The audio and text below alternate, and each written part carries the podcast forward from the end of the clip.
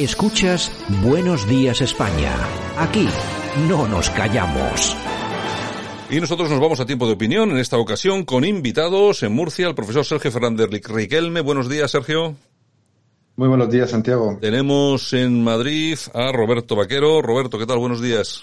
Buenos días, Santiago. Tenemos en Bilbao a Francisco Lázaro. Don Francisco, ¿qué tal?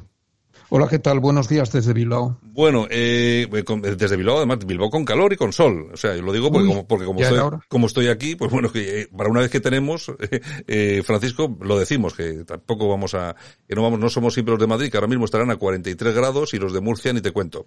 Bueno, señores, os planteo una, os planteo una preguntita, ya sabéis que esto es como muy minimalista, ¿no? Lo mismo preguntamos si hay comunistas en España, como, ¿qué, qué hacemos con las eléctricas? Que es lo que vamos a plantear hoy, porque no se habla más que del famoso recibo de la luz. Ya hemos tenido tiempo a sacar eh, la hemeroteca, a ver qué es lo que opinaban unos y otros. Al final, como siempre, eh, todos los políticos mentían sobre lo que iban a hacer, están en el gobierno, no han hecho absolutamente nada. La cuestión es cómo se puede solucionar el tema de la factura de la luz para que eh, los españoles puedan pagar esos recibos, llegar a final de mes. Soluciones que podemos poner sobre la mesa, para algunos quizá volver a nacionalizar las eléctricas, otros quizá, pues hombre, eh, un, un, esfuerzo por parte del gobierno para bajar los impuestos y que las eléctricas pues también bajasen un poco su margen o incluso puede haber una postura eh, mucho más eh, liberal que diga, bueno, oye, las, em, las eléctricas, eh, pues bueno, son empresas y pueden hacer lo que les dé la gana, así que si quieren subir el precio lo suben y si lo quieren bajar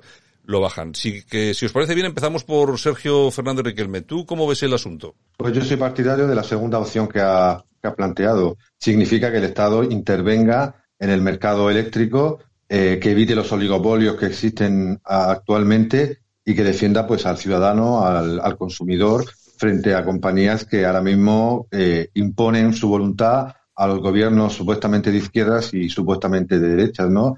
Llegó Podemos eh, proclamando que iba a sentar en la mesa, iba a someter a estos eh, oligopolios a su, a su voluntad, pero al final el sistema eh, plutocrático y oligárquico que gobierna buena parte de la economía al final se impone. Por tanto, creo que el Estado debe intervenir de manera razonada, de manera eh, concisa para bajar eh, este recibo de la luz que afecta, como siempre, a los más humildes.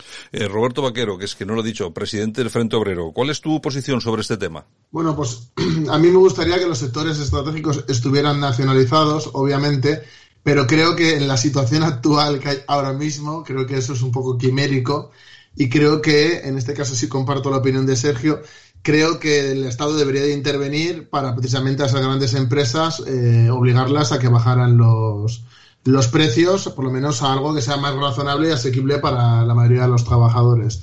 Es verdad que cuando el PP subió, porque esto no, entiende de izquierdas y derechas, porque han estado los de derechas primero y luego los de izquierdas, y han subido los dos el precio de la luz, y eso desde luego es un indicativo de que, bueno, de que la solución no está en, en esos partidos, y que creo que lo máximo a lo que se podría aspirar si hubiera presión frente a ellos es a una leve intervención para eh, bajar esos precios.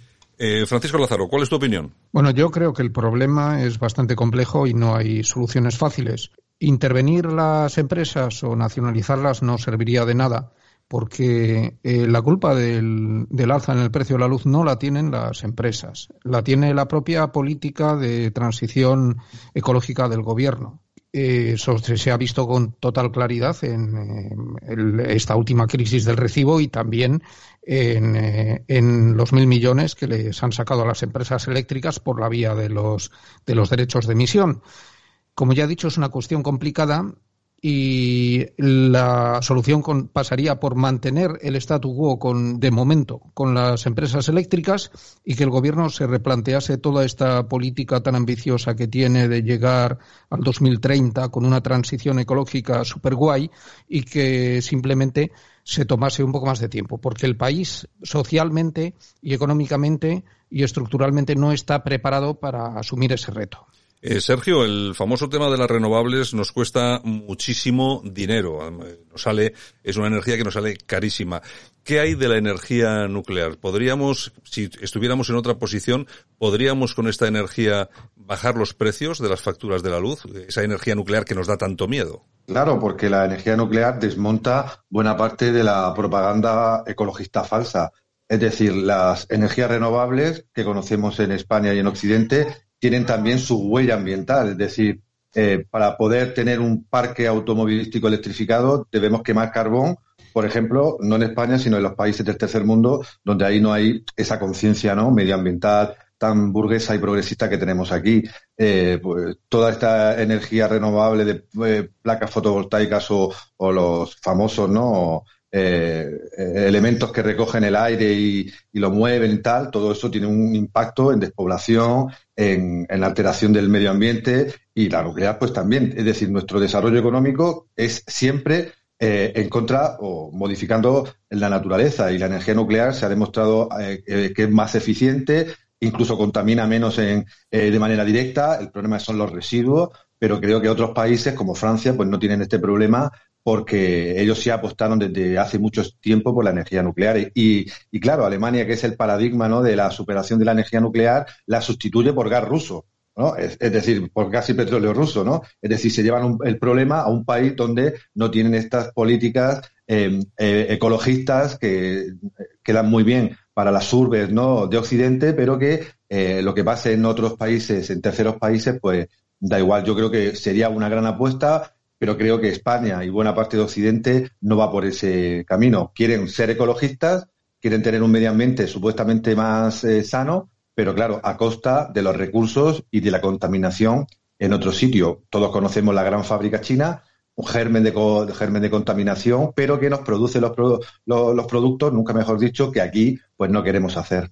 Eh, Roberto, todos sabemos que ahora mismo España importa energía, bueno, energía nuclear desde Francia, por desde Francia, por supuesto, y nosotros tenemos eh, o somos claramente deficitarios en estas cuestiones. ¿Tú apostarías por la energía nuclear? Bueno, yo en esto soy un poco atípico dentro de lo que se viene a llamar la izquierda, porque yo siempre he sido defensor de la energía nuclear Creo que si los residuos se tratan de la manera adecuada y bueno, estamos al día de las actualizaciones y del desarrollo de la propia energía nuclear y del tratamiento de los residuos, creo que es vital para el desarrollo del país. De hecho, a mí las energías renovables me parecen estupendas, pero no tienen el desarrollo para permitirnos eh, tener autonomía. Entonces, está bien que inviertan en energías renovables, me parece bien, no lo del plan del 2030, eso no, desde luego, pero creo que en vez de estar mm, trabajando para cerrar centrales nucleares, deberían estar centrándose en desarrollar esa energía nuclear, esas centrales e incluso abrir otras nuevas. Eh, Francisco Lázaro, eh, ¿energía nuclear o, renovables? Bueno, en primer lugar, desearía decir que se está mintiendo a la opinión pública de una manera masiva con respecto a la energía nuclear. Ya no se trata de que sea segura o no segura. Se ha demonizado. Y de cara al futuro, yo creo que la energía nuclear es tan eh, perfeccionable y puede avanzar tanto como cualquier otro tipo de tecnología. De hecho, se está trabajando en reactores de nueva generación, en el ciclo del torio, en eh, sales fundidas, en la fusión nuclear, y yo creo que el futuro va por ahí. y más teniendo en cuenta que la movilización eléctrica todos esos millones de automóviles que se espera que circulen por las carreteras para el año 2050 necesitarán unos, unos flujos de energía impresionantes que no pueden facilitar las renovables hoy. Yo creo que el mundo volverá a la energía nuclear simplemente porque es una necesidad económica y tecnológica.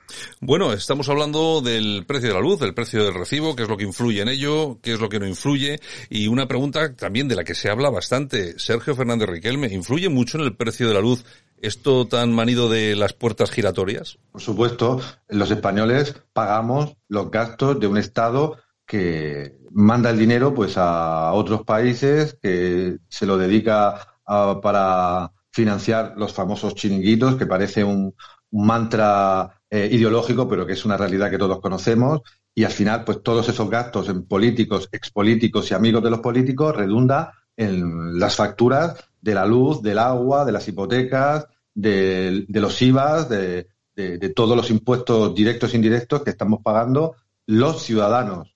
Recopilo, eh, la energía nuclear es necesaria porque va a ayudar a la soberanía de un país y por tanto va a redundar en que los ciudadanos paguen menos por el, por el, por el uso de, la energía en sus casas o en, en sus negocios.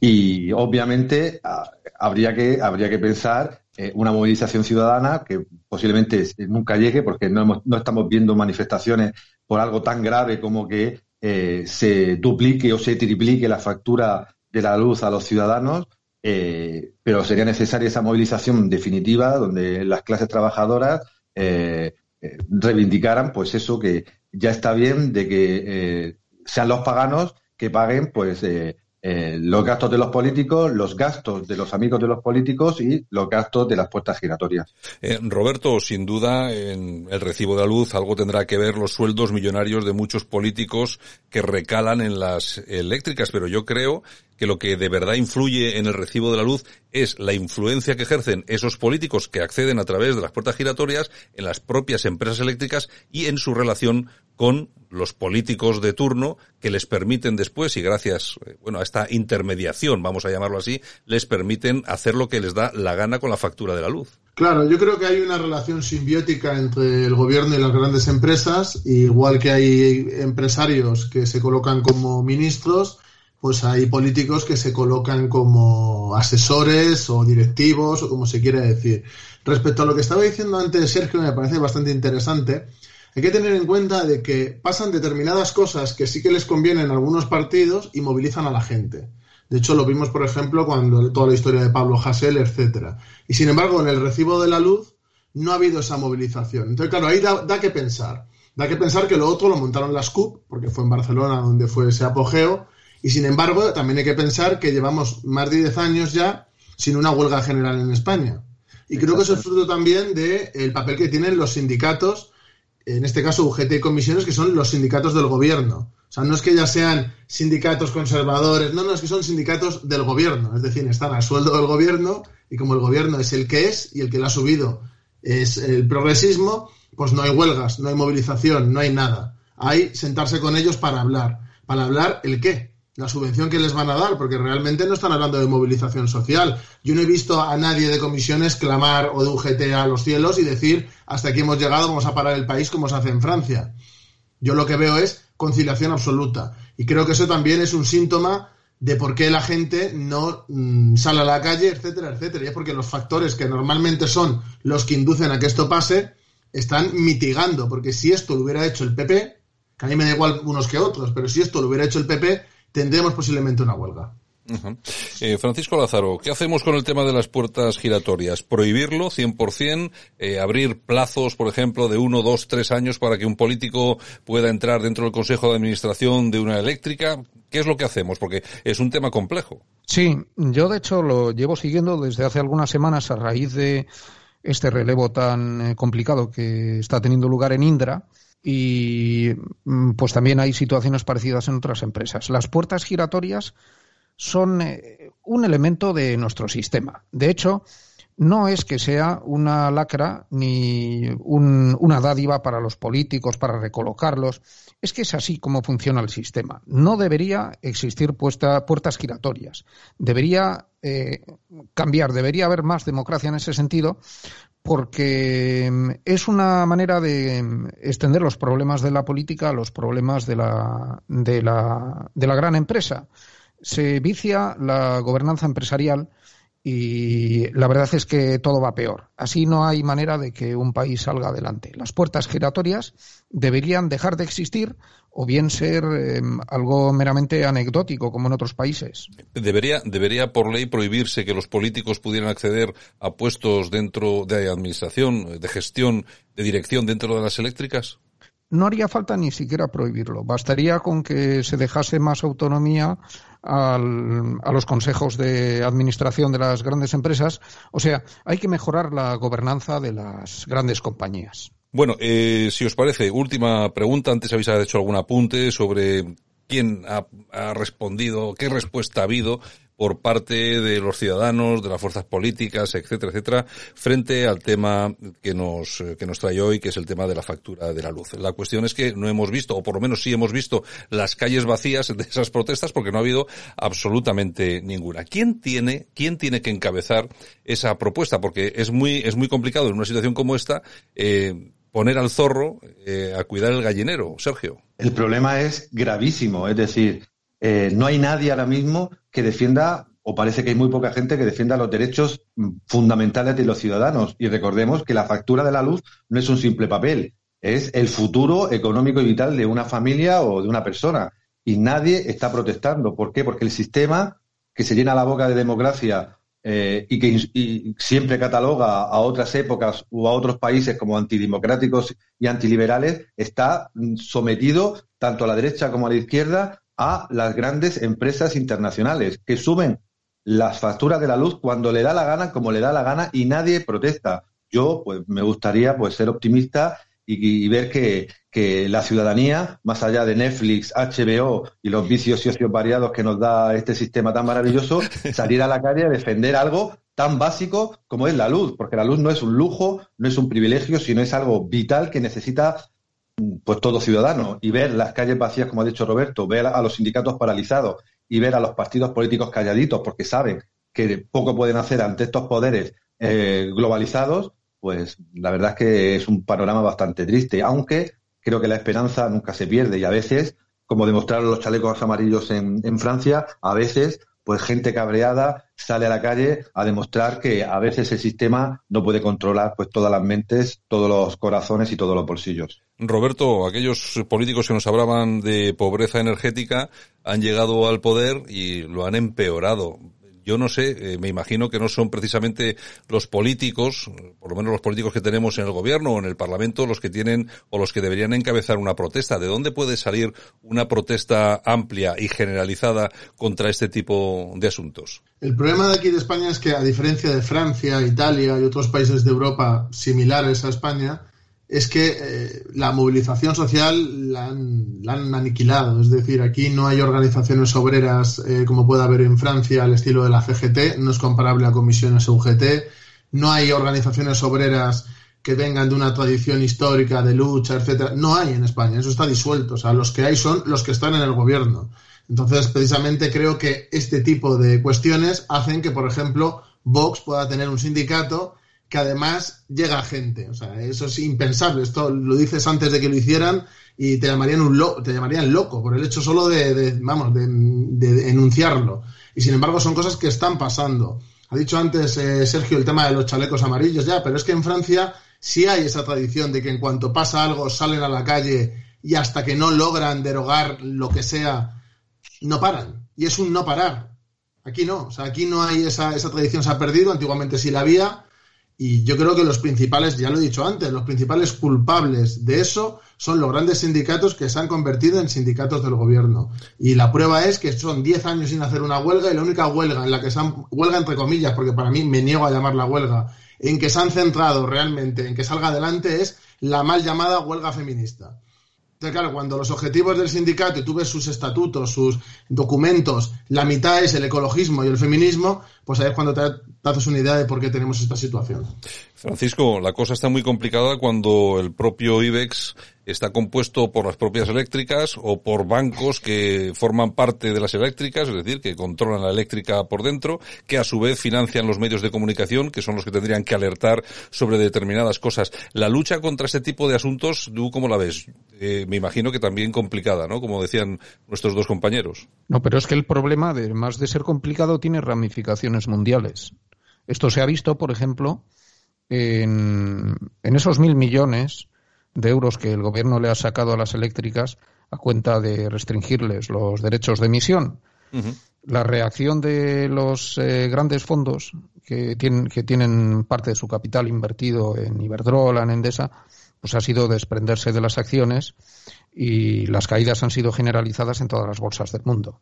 Las eléctricas españolas han perdido más de 5 o 6 mil millones de euros en bolsa simplemente para que el gobierno pudiese apuntarse en, su cuenta mil millones con los cuales em, paliar un poco esta, esta subida del recibo de la luz. O sea, el gobierno deja descontentos a todos, a los consumidores, a las grandes empresas, y todo el origen del problema está en esa política equivocada de la que hablábamos antes, la transición eh, ecológica. Bueno, el gobierno, el gobierno es especialista en dejar descontento a todo el mundo. Fíjate con lo de Marruecos. Al final no hemos quedado bien con nadie, pero bueno, es lo usual. Bueno, yo si os parece acabamos, que hemos hecho 20 minutos de, de charla que me ha parecido muy interesante. Os doy las gracias, Sergio Fernández Riquelme, Roberto Vaquero y también a Francisco Lázaro. Un abrazo a los tres y muchas gracias. Encantado, un placer. Gracias a ti, Santiago. Escuchas Buenos Días España. Aquí no nos callamos.